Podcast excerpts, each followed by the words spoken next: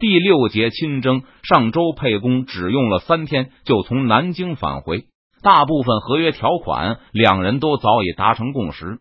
最主要的军事方面，在对合约绝对保密的前提下，明军在十天内放弃镇江，舟山军撤退回崇明，不得无故登岸；而川军以最快的速度返回湖广，不得在江南境内托辞逗留。对应的，南京方面负责向北京保证可以独自面对崇明，并不尝试重建水师，或是做出其他威胁崇明的举动。不过，在军事合约之外，还有商贸问题。周培公要求仿效武昌的例子，由南京方面负责组建销赃商行，而不能由着舟山军明目张胆的进入江南领地四下贸易。就连出货，周培公也要求由这个商团负责。而周培公拿出来的理由也很冠冕堂皇，那就是安全和保密需要。对于货物价格，邓明并不担心，最大的利润是由运输带来的。只要明军负责大部分的运输，那定价就不可能由南京说了算。尤其是利润最可观的海贸方面，更是南京无法插手的。或许南京知道海贸的利润很高，但到底周山军和延平的交易价格仍是南京方面无法知晓的。除非明军这边主动透露，这些交易一律用银子核算。周培公见邓明沉吟不语。又补充了一条他认为很重要的条款。看来周培公是发现武昌那边的货吃亏了。邓明本来也无意在南京这边使用欠条政策，至少现在时机未到。他刚才没有立刻答应，主要还是担心南京会突然切断货源，官员的信用一向不好，所以邓明同样想插手其中，设法扶持培养一个财富和明军息息相关的利益集团。好吧。用银子核算，邓明痛快的答应了周培公的要求。不过，他马上拿出一个交换条件：既然江宁巡抚不打算重建水师，那就把造船匠给我吧。反正马上就要进海了，造一些曹船，总要不了现在这么多造船匠吧？邓提督打算把他们要走，然后造战舰打我们吗？周培公冷笑一声：“巡抚大人怎么可能会同意？我是打算在四川造一些船。”如果没有足够的船，货物就无法运输。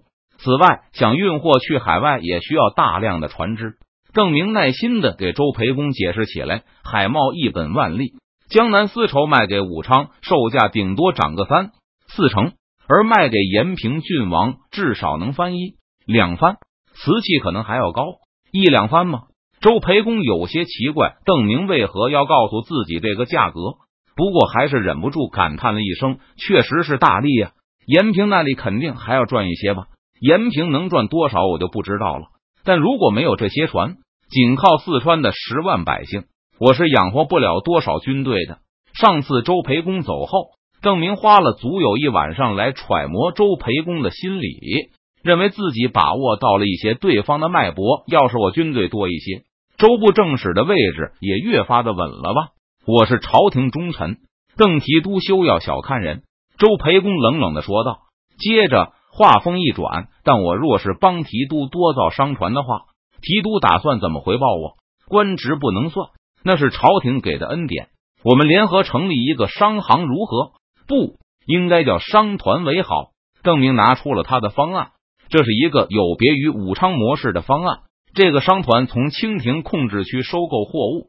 由两江总督衙门负责掩护，运到崇明岛后出售给郑成功，中间的差价都是商团的利润，赚的钱三七开，你三我七，怎么样？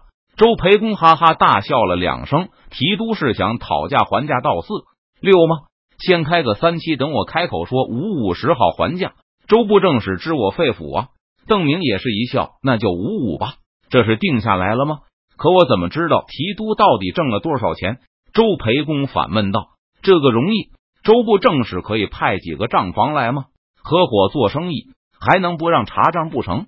邓明慷慨的说道：“好吧，就这样定了。”周培公对这个协议很满意。谁都知道海贸利润巨大，但没有渠道也只能干瞪眼。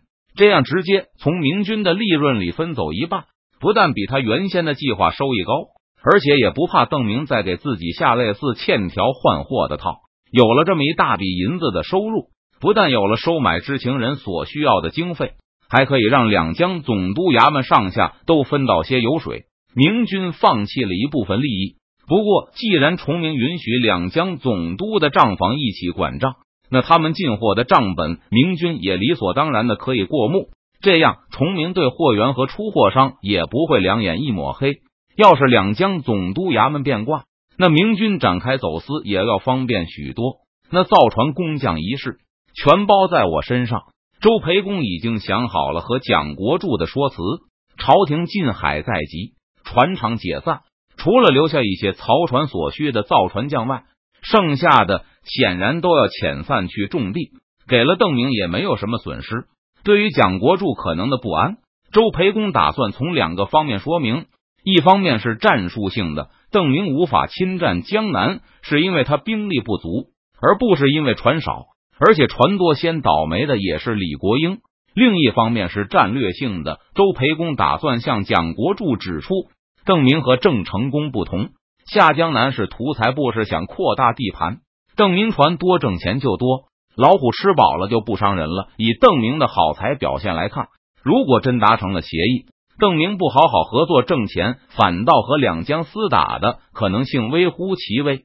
或许再过个十年，如果邓明那时不但没有被朝廷剿灭，反倒打跑了李国英，想出川扩大地盘了，那首当其冲的也是胡广。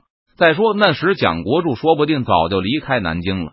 现在的当务之急还是把邓老虎喂饱，让他不要赖在江南不走，而且南京还可以得到一大笔银子。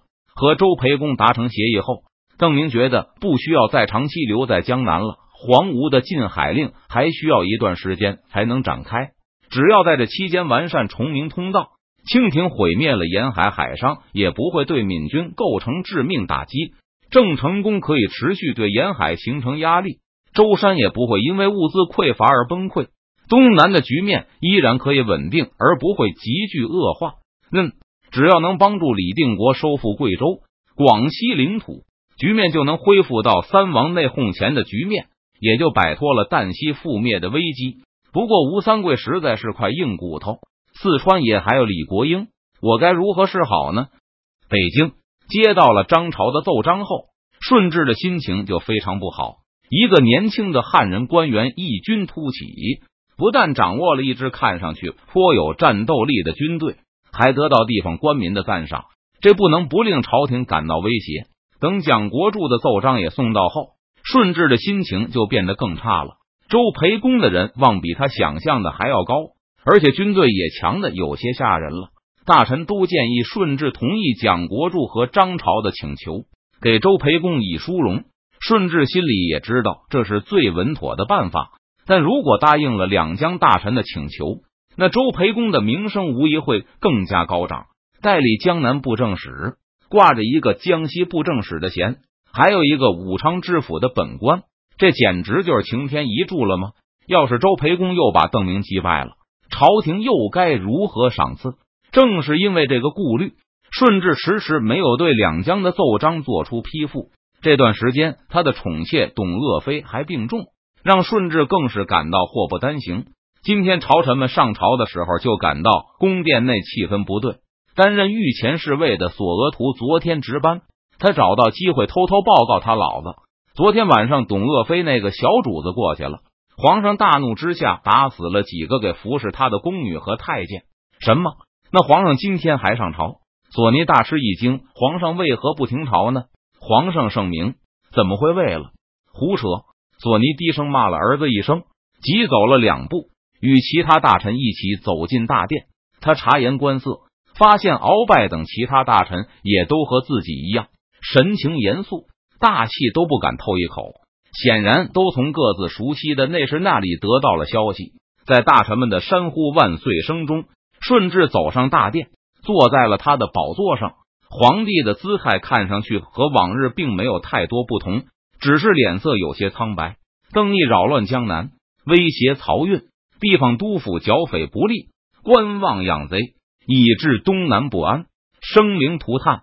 顺治坐定后，就大声的说起来：“朕意已决，亲征江南、山东、河南陆营精锐和部分劲旅八旗已经随着达速南下。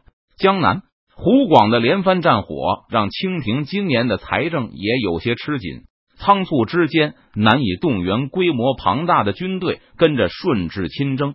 按理说，大臣们现在应该一拥而上，务必要说服顺治收回成命。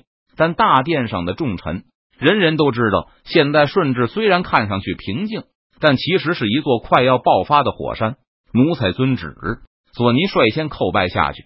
他琢磨着亲征非同小可，还是有时间拖延，等顺治心情好一些后，才说服他收回成命的。奴才遵旨。其他满洲大臣也都跟着应道。即使是勇猛如鳌拜，看到顺治那满是杀气和红丝的眼睛后，也心惊胆战，不敢在这个时候触犯龙颜。臣遵旨。汉族大臣们也一起唱道，同时深深的跪倒在地，向宝座上的皇帝叩首。